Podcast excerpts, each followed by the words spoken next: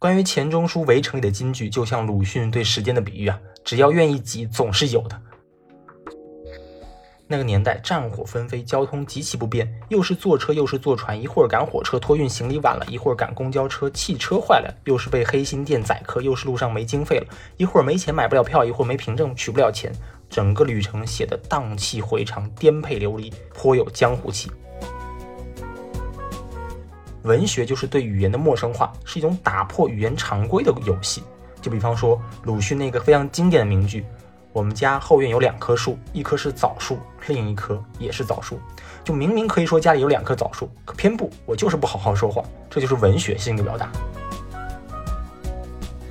欢迎收听《假装有用》，我是 CC。在分享了那么多小众的非虚构作品之后呢，终于也要和大家聊一聊小说。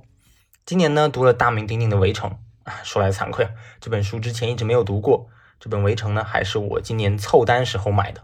不过，哪怕你自己和我一样没有读过《围城》，也一定听说过那个关于婚姻的比喻。结婚呢，仿佛金漆的鸟笼，笼子外面的鸟想进去，笼里的鸟想飞出来。所以结而离，离而结，没有了局。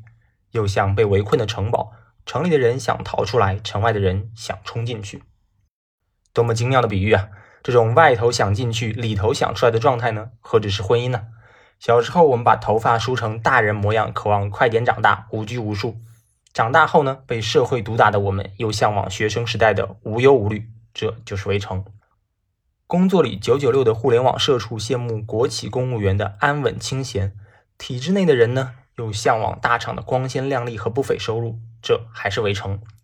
老年人总说年轻人啊有无限的未来，路还很长，充满可能性。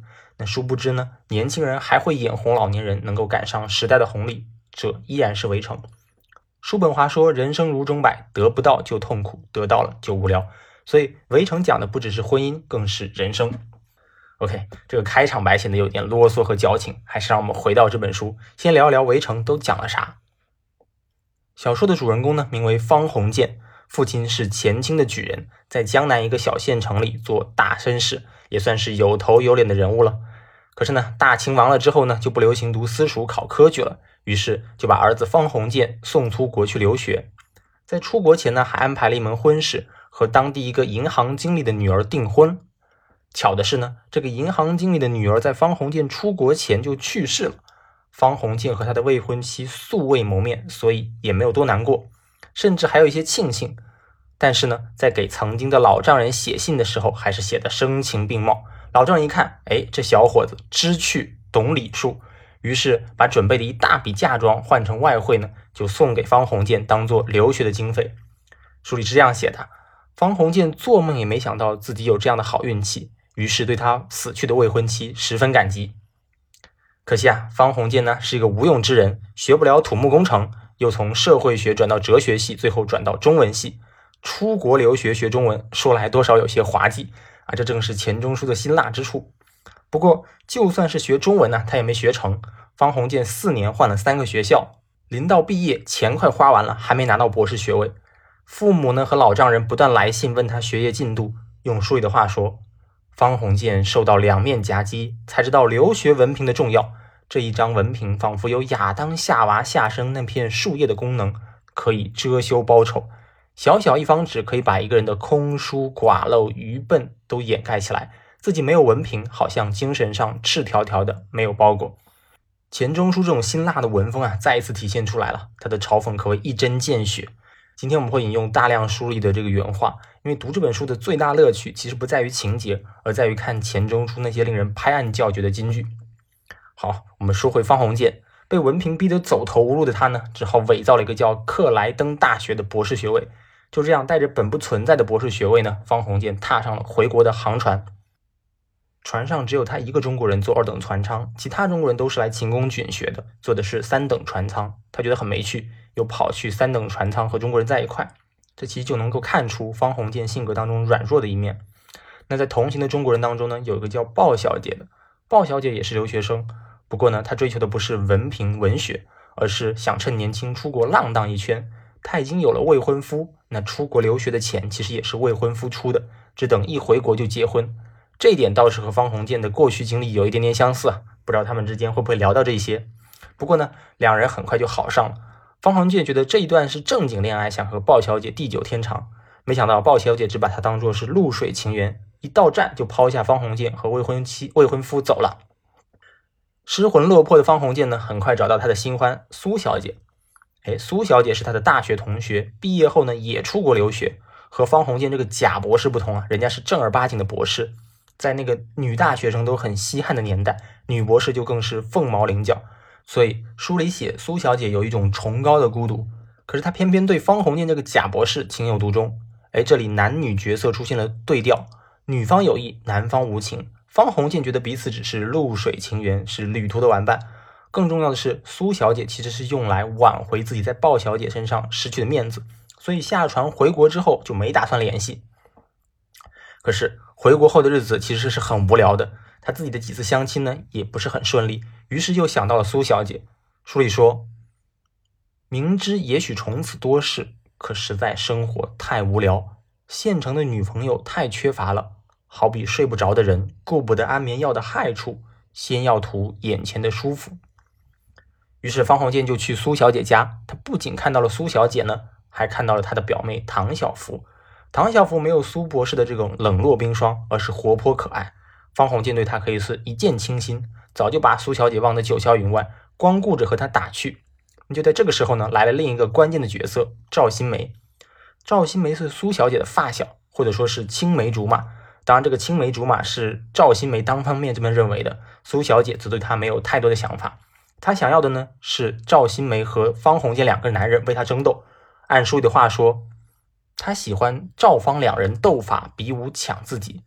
但他担心交战太猛烈，顷刻就分胜负，两人只剩一人，自己身边就不热闹了。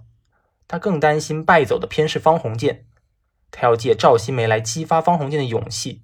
可是方鸿渐也许像几天报上战事消息所说的，保持实力，做战略上的撤退。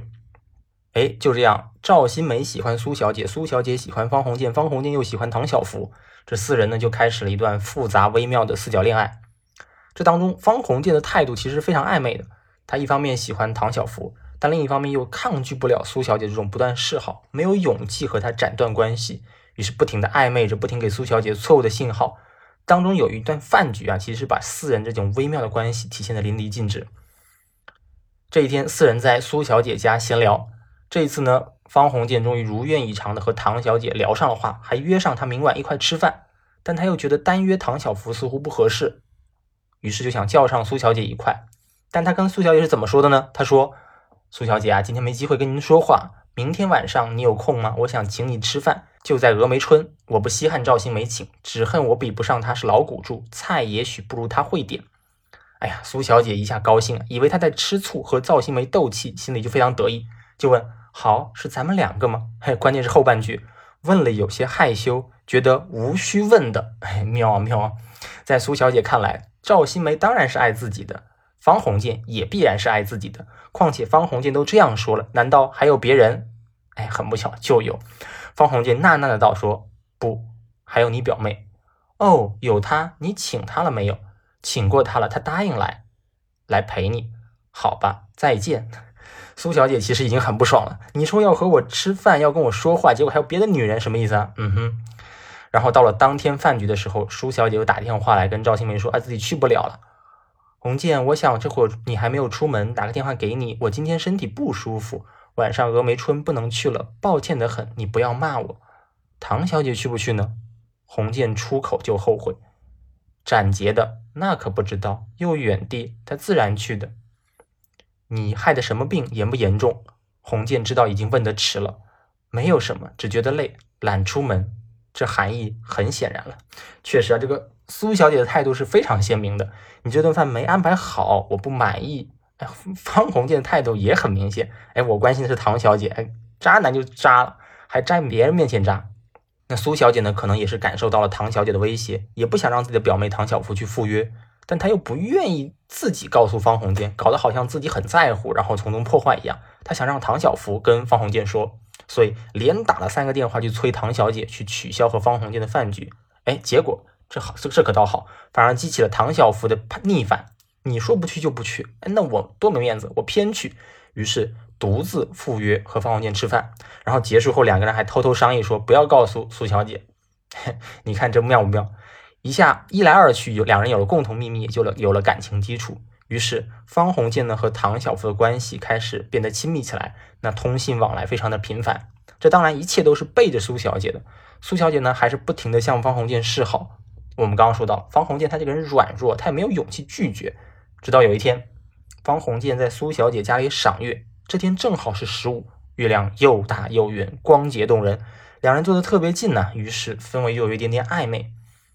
方鸿渐意识到，哎，好像氛围有点不太对，想要跑。苏小姐道：“时间早呢，忙什么？还坐一会儿。”指着自己的身边，鸿渐刚才坐的地方。我要坐远一点，你太美了，这月亮会捉弄我干傻事。苏小姐的笑声亲昵，使得鸿渐心里抽痛。你就这样怕做傻子吗？坐下来，我不要你这样正襟危坐，又不是礼拜堂听说教。我问你这聪明人要什么代价才肯做傻子？转脸向他调皮的问。鸿渐低头不看苏小姐，可耳朵里、鼻子里都是抵不住的他，脑子里也浮着他这时候含笑的印象，像漩涡里的叶子在打转。我没有做傻子的勇气。苏小姐胜利的笑道，低声说：“吻我。”啊，这里用的是法文。说着一避害羞，奇怪自己竟有做傻子的勇气。可惜他只敢躲在外国话里命令鸿渐吻自己。鸿渐没法推避，回脸吻他。这吻的分量很轻，范围很小，只仿佛清朝官场端茶送客时，把嘴唇抹一抹茶碗边。或者从前西洋法庭见证人宣誓时，把嘴唇碰一碰圣经，至多像那些信女吻西藏活佛或罗马教皇的大脚趾，一种敬而远之的亲近。吻完了，他头靠在红剑肩上，像小孩子在甜睡中微微叹口气。红剑不敢动。好一会儿，苏小姐梦醒似的坐直了，笑说：“月亮这怪东西，真叫我们都做了傻子了。”并引诱我们犯了不可饶恕的罪，我不可再待了。洪建这时候只怕苏小姐会提起订婚、结婚跟自己的计划和将来的计划。他不知道，女人在恋爱胜利、快乐的时候，全想不到这些事。要有了恐惧，才会要求男人快订婚、结婚，爱情好有保障。我偏不放你走。好，你走，明天见。苏小姐看洪建脸上的表情，以为他情感冲动的厉害，要失掉自主力。所以不敢留他了。洪建一溜烟跑出门，还以为刚才唇上的吻吻得很轻松，不当做自己爱他的证据，好像接吻也等于体格检验，一定要有斤两才算合格似的。哎呀，原谅我用如此大段的引用原文，因为每一句都太精彩了。苏小姐沉溺在粉红泡泡当中，这种幻想，方鸿渐抵抗不住诱惑的软弱，和彼此不断自我合理化的那种心理刻画，都是惟妙惟肖。真的很感慨，这么细腻的心思啊！钱钟书这么一个情感经历这么简单的书呆子是这么写出来的，可见爱情写得好不一定要有丰富的情感经历啊。张爱玲写《第一炉香》，包括写《倾城之恋》的时候呢，自己就是一个没有谈过恋爱的母胎 solo。这一次经历之后呢，方鸿渐终于觉得不能再拖了，于是写信给苏小姐要分手，然后转头给唐小姐写了一封类似告白的信。等方鸿渐第二天去找唐小芙的时候，发现，哎，唐小姐态度不太对啊。原来苏小姐把方鸿渐的所作所为都跟唐小芙说了，那唐小姐当然很生气，于是就吵了起来。话到最后呢，不免语气重了一点，说，哎，我只希望方先生前途无量，就感觉像是在赶人了，像是要分手了。方鸿渐呢也自知理亏，说道：“你说的对，我是个骗子，我不敢再变，以后绝不来讨厌了。”站起来就走。唐小姐恨不能说：“你为什么不辩护呢？我会相信你的。”可是只说：“那么再会。”等方鸿渐走后，唐小姐才意识到，说自己好像说的有点重，也不能够完全听信苏小姐的一面之词，还是想挽留一下这段关系。于是就打电话给方鸿渐。哎，不巧的是，仆人以为是苏小姐打电话来的，于是方鸿渐对着电话就是一顿输出。咱们已经断了，断了，听到没有？一次两次来电话干嘛？好不要脸！你捣的好鬼啊！我瞧你一辈子嫁不了人。哎呦，对面那个一下就挂电话了。哎，于是就这样阴差阳错，两人就此分开。读到这个时候，我其实有一点心痛方鸿渐。全书唯一一段两人是真心实意的感情，最后无疾而终。但可怜之人必有可恨之处，你不能简单的把这件事情就归于命运的玩弄。还有方鸿渐他自己不争气的地方，如果他尝试过挽回，那也就不会是这个结局了。再往后，我们会不断的看到方鸿渐类似的这样的一个场景。有很多事情最让人绝望的，不在于如何如何，而在于说本可以如何如何。当然，故事没法穷尽所有可能，故事要继续向前。我们说回故事，方鸿渐虽然情场失意，但是职场得意。他收到了一个来自三旅大学的聘书。按理说，方鸿渐是一个没有实际学位的假博士，在教育界内没有什么关系，为什么会收到这样一封聘书邀约呢？原来是赵新梅设计的调虎离山之计。赵新梅啊，就发现自己的青梅竹马爱上了方鸿渐，眼看要在一块了，赶紧给方鸿渐搞了个差事，想让他走得远远。没想到的是，方鸿渐自己逃开了。更没想到的是呢，苏小姐没有和方鸿渐在一块，也没有跟赵新梅在一起。而是和一个诗人曹元贞闪婚了，这把两人都整懵了。那也正是因为如此，两人算是不打不相识，成了好朋友。那故事的第二部分呢，其实是方鸿渐、赵新梅加上赵新梅的两个好朋友李梅婷、顾尔谦，以及赵新梅一个同事的女儿叫孙柔嘉，五个人一块从上海去三旅大学赴约当教师。这一路上呢，叫一个精彩啊！那个年代战火纷飞，交通极其不便，又是坐车又是坐船，一会儿赶火车托运行李晚了，一会儿赶公交车汽车坏了，又是被黑心店宰客，又是路上没经费了，一会儿没钱买不了票，一会儿没凭证取不了钱，整个旅程写的荡气回肠，颠沛流离，颇有江湖气。那同时呢，五个知识分子啊，各怀鬼胎，在没钱的时候尤其显示出人品来。具体的过程我就不展开了，讲一个小细节，说几个人赶路到一半的时候，发现没钱了。那就只好打电报给大学，让学校再拨一点旅费吧。那大家就把剩下的钱先凑一凑，合在一起统一管理。那等到他们要赶到银行的时候，五个人全身上下加起来只有十块钱，穷得连饭都吃不上。从白天饿到夜晚上，眼巴巴就等着第二天去银行取钱。书里写道：红渐饿得睡不熟，身子像没放文件的公事皮包，几乎腹背相贴，才领略出法国人所谓的长得像没有面包吃的日子。这比喻精妙啊！没有放文件的公事皮包，亏钱钟书想得出来。那好不容易熬到天亮，红建呢就拿着公款去买一点吃的给大家当早餐。红建往前走几步，闻到一阵烤山薯的香味，鼻子可急喝水似的吸着，饥饿立刻把肠胃加紧的抽。烤山薯这东西本来就像中国谚语里的私情男女，偷找不如偷不着，香味比滋味好。你闻的时候觉得非吃不可，真到嘴也不过尔。洪建看一个烤山薯的摊子，想这比花生米好多了，早餐就买它吧。忽然看见有人正做着摊子的生意，衣服体态活像李梅婷。仔细一瞧，不是他是谁？买了山薯，脸对着墙壁在吃呢。洪建不好意思撞破他，忙向小弄里躲。等他去后，洪建才买了回去。进旅馆时，遮遮掩掩的，生怕在掌柜或者小伙计的势利眼里给他们看破了窘态，催算账，赶搬走。哎，新梅见是烤山薯，大赞洪建的采办本领。洪建把试菜的事告诉新梅，新梅道：“我知道他没把钱全交出来，他慌慌张张的偷吃，别梗死了。烤山薯吃得快，就梗喉咙，而且滚烫的，真亏他。”看到这段的时候，真的是忍不住拍案叫绝，多么有意思的这个讽刺！所以说，《围城》是新时代的《儒林外史》，什么斯文体面，什么尊严儒雅，在旅行当中的颠沛流离面前，根本就不堪一击。也正是因为如此，钱钟书才借赵新梅之口说出了那个经典的论断：结婚前啊，一定要旅行。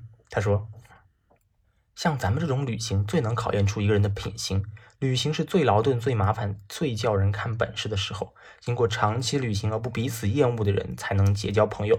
哎，且慢，你听我说，结婚以后蜜月旅行是次序颠倒的，应该先旅行一个月，一个月舟车仆仆之后，双方还没有彼此看破、彼此厌恶，还没有吵嘴翻脸，还要维持原来的婚约，这种夫妻保证不会离婚。就这样呢，五个人一路舟车劳顿，哎，早已是相看两厌了。等到了三语大学之后呢，很快就做鸟兽散，彼此为了谁是系主任，谁当什么学院的教授，谁的薪多少，而又相互比拟，可以说是丑态毕出。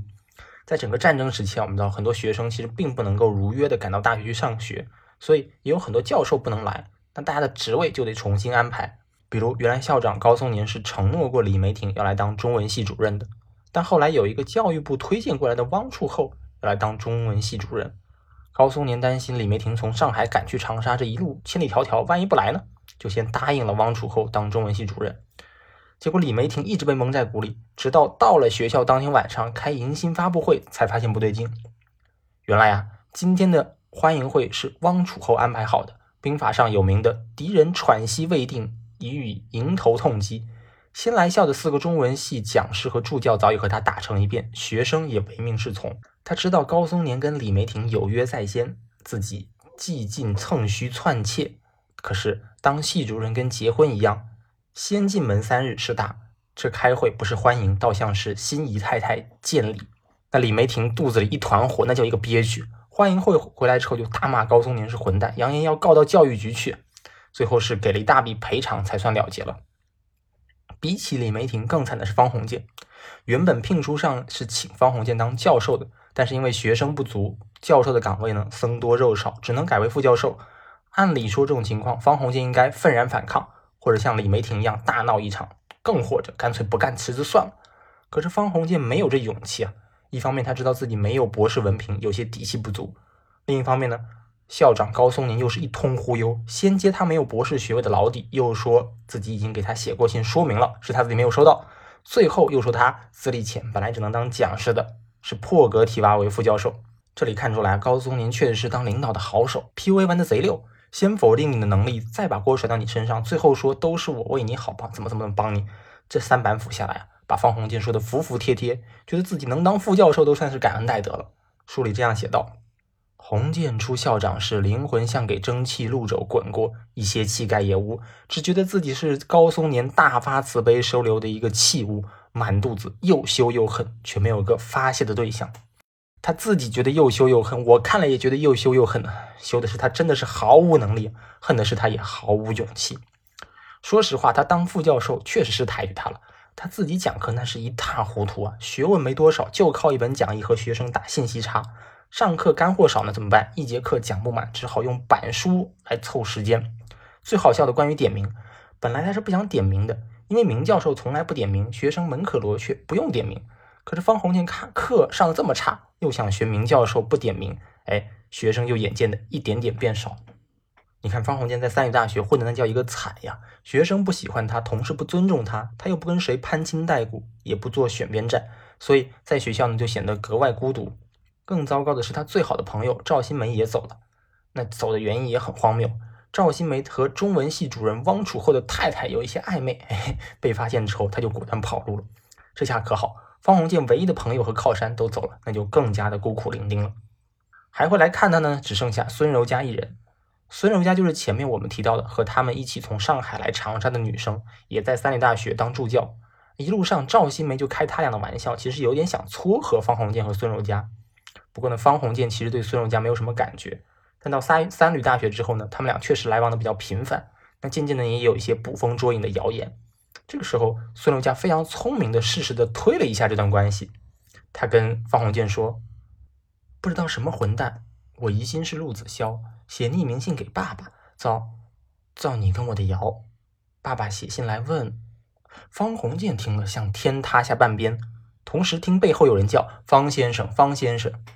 转身看是李梅婷、陆子潇赶来，孙小姐应然像救护汽车的汽笛缩小了几千倍，伸手拉鸿渐的右臂，仿佛求他保护。鸿渐知道李陆二人的眼光全射在自己的右臂上，想完了完了。哎，反正谣都造到孙家都知道了，随他去吧。陆子潇目不转睛地盯着孙小姐，呼吸急促。李梅婷阴险地笑说：“你们谈话真密切，我叫了几声，你全没听见。我要问你，新梅什么时候走的？”哎，孙小姐，对不住，打断你们的情话。鸿渐不顾一切道：“你知道是情话，就不应该打断。”李梅婷道：“啊，你们得风气之先，白天走路了要勾了手，给学生好榜样。”鸿渐道。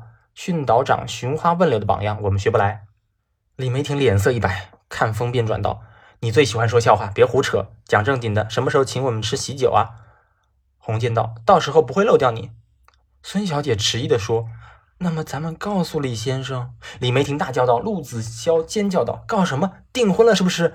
孙小姐把洪建勾得更紧，不回答，那两人直挡，恭喜啊，恭喜孙小姐，恭喜！是不是今天求婚的？请客，强逼握手，还讲了许多打趣的话。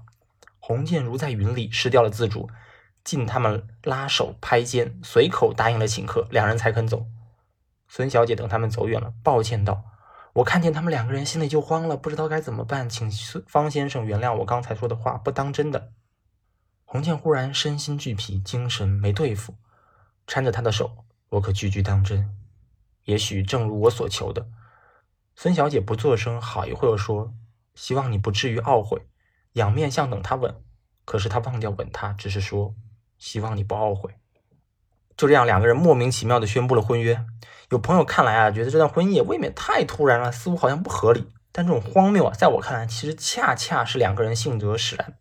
在来三旅大学的一路上，孙柔嘉就在盘算着如何拿下方鸿渐。他表现出那种无知啊、无助啊，只是想要俘获方鸿渐的手段。在后面的故事里，我们会看到，她绝对不是那种小鸟依人的那种小女生，她有自己的想法和手段。她知道审时度势，在适当的时候呢，去推方鸿渐一把，让他做出决策。所谓父亲的来信根本就是编的，说不定那些捕风捉影的谣言也是他有意创造的。但这不是他的问题，他只是想找个可靠的人嫁了。在他眼里，方鸿渐是相对稳妥的人，他得到他想要的结果，但至少暂时是如此。再说回方鸿渐，他其实想要什么，他自己也不知道。他不喜欢孙小姐，可在同事的起哄下，就糊里糊涂的表白了。这和大学时男女生被同事起哄就假戏真做在一起了是一样的。方鸿渐也和这些大学生一样幼稚，一样青涩。这从他之前和唐小姐、苏小姐之间的恋爱关系就能看出来，他那种软弱幼稚，包括在那个时候硬撑嘴，所以他才会说希望彼此不要懊悔。但是呢？你怕什么？什么就来。他们的懊悔很快就会到来。首先啊，校长原本答应方鸿渐当一年副教授，来年再升教授。结果第二年没等来教授的聘书，连副教授的聘书也没等来。哎，人家不续约了。哎，果然是发现方鸿渐这个人没什么实才。就这样，方鸿渐这回真像没有处收留的废物一样，被迫呢回去上海了。孙仲嘉呢就跟着方鸿渐结了婚，也回上海。两个人就此踏入了婚姻的围城。回到上海之后，两个人的矛盾就开始凸显。最核心的矛盾呢，其实是两个家庭之间的关系处理。方鸿渐他家是旧式的老钱呢，虽然因为战乱有一些没落，但是规矩特别多。逢年过节动不动要给家里人去请安，陪家里人吃饭呢，这不能那不能。方家呢又嫌弃孙柔嘉抛头带面出去工作，没有尽到一个家庭主妇应有的职责。那孙家呢则瞧不上方家，你穷了，你穷讲究啥呀？两个人租的房子、置办家具，其实都是女方出力多。方家唯一送的东西、唯一送的家具是一台不准的钟，让我想起林语堂的一句名言，他说：“结婚生活不完全是木在蜜里的，一半是米做的。真爱啊，尚且抵不过日常的柴米油盐，更何况两人本来就没有爱的奋不顾身。尤其糟糕的是，两个人在争吵的时候，都会故意说一些无心之举气对方，就像当年方鸿渐和唐晓芙闹分手一样。”方鸿渐和孙柔嘉的关系再一次印证了这种模式，就是嘴上逞强，心里早没趣。其实只要一方愿意服软，他们的很多矛盾都能够化解。其实没有必要演化成为一次一次的争吵。但是没有办法，他们每一次都无可避免的陷入新的争吵。在故事的结尾，他们再一次大吵，孙柔嘉离家出走，故事就结束于此。在小说的结尾，方家送来那台走不准的钟敲了六下，但是因为他晚点，所以其实这会不是六点，而是十一点。书里写道。六点钟是五个钟头以前，那时候洪建还在回家的路上走，续心要待柔家好，劝他别再为昨天的事弄得夫妇不欢。那时候柔家在家里等洪建回来吃晚饭，希望他会跟姑母和好，到他厂里做事。这个时间落伍的机器，无意中包含了对人生的讽刺和伤感，深于一切语言，一切体笑。我自己是特别喜欢这个结尾的。它用一种错位的时间叙事，表达另一个平行宇宙的可能性。在那里，两个人的关系没有完全恶化，在彼此心里也都还有对方的存在。可这一切只是假设。我们知道，哪怕时间再次回到六点钟，他们还是会无法避免的重复之前的经历，再一次彼此伤害，然后分开。OK，至此我们完整的回顾了《围城》的故事情节。当然，我引用了大量的原文描述。一方面确实是因为很多的细节，包括这些信息是小说的描写更加丰富凝练的，比我这个口头转述来的更加直接。另一方面，我还是在觉得读这本书最大的乐趣来自于钱钟书这些妙趣横生的比喻。它让我想到《浮生六记》当中的一个说法，讲的是沈父和芸娘结婚之后举办这个答谢宴，弄得很晚。等到沈父回来的时候，发现芸娘还在看《西厢记》。原文是这样写的，因为比较通俗，我就不给他翻译了，我直接念。云卸妆尚未卧，高烧银烛低垂粉镜，不知观何书而出神若此。因抚其间曰：“子连日辛苦，何由孜孜不倦耶？”云芒回首起立曰：“亲正欲卧，开除得此书，不觉月之忘倦。西厢之名闻之熟矣，今始得见，莫不愧才子之名。但未免形容坚薄耳。”余笑曰：“唯其才子，笔墨方能坚薄。”我自己看《围城》的感受跟芸娘看《西厢记》的感受很像。首先是阅之忘倦，哎，很有趣；其次是莫不愧才子之名，很有才；然后是未免形容坚薄，很刻薄。最后感慨，哎呀，才子嘛，所以尖酸刻薄。大家回看我们今天提到的原文描写的，确实非常精彩，尤其是一些比喻是很有特色的，比如前面我们说到的，像没有放文件的公文包。我自己发现是钱钟书在比喻的时候，特别喜欢使用一些比较古怪的，然后负面的这样的一些喻体，会显得极其的刻薄。就比方说，他特别喜欢拿狗来做比喻。在最开始的时候，方鸿渐坐游船回国的时候，途经到越南，他书里是这样写的：这是法国船一路走来第一个可傲的本国殖民地。船上的法国人像狗望见了家，气势顿长，举动和声音也高亢了好些，是真的刻薄。再比如说啊，他们几个人去三体大学路上，不是因为没有文凭不没有凭证而没法去银行取钱吗？碰巧来了一个人，他的朋友在政府部门任职啊，可以帮他们做担保。所以呢，他们几个人就等他这个人和朋友过来，左等不来，右等不来，终于等来了。书里这样写：五人欢喜的便遇见久别的情人，亲热的像狗迎接回家的主人，又把大家骂了个遍。再比如说，之前唐小福和方鸿渐分手的时候，正好是下雨天。方鸿渐呢，就从唐晓福家里走出去。那时候雨下的很大，他犹豫了一阵子，还是走了出去。书里写，鸿渐忽然回过脸来，狗抖毛似的抖擞身子，像把周围的雨抖出去，开步走了。又一次骂对方是狗，哪怕是主人公也不例外，没有区别。当然，不是所有的比喻他都是直接骂对方是狗的，更多的时候，钱钟书的文字是骂人不带脏字，字字见血。我再随便举几个例子啊。比如说，方鸿渐回国的船上，那个鲍小姐穿着很暴露，然后性格很开放。于是有人叫她“熟食铺子”，因为只有熟食店才会把许多颜色暖红的肉公开陈列。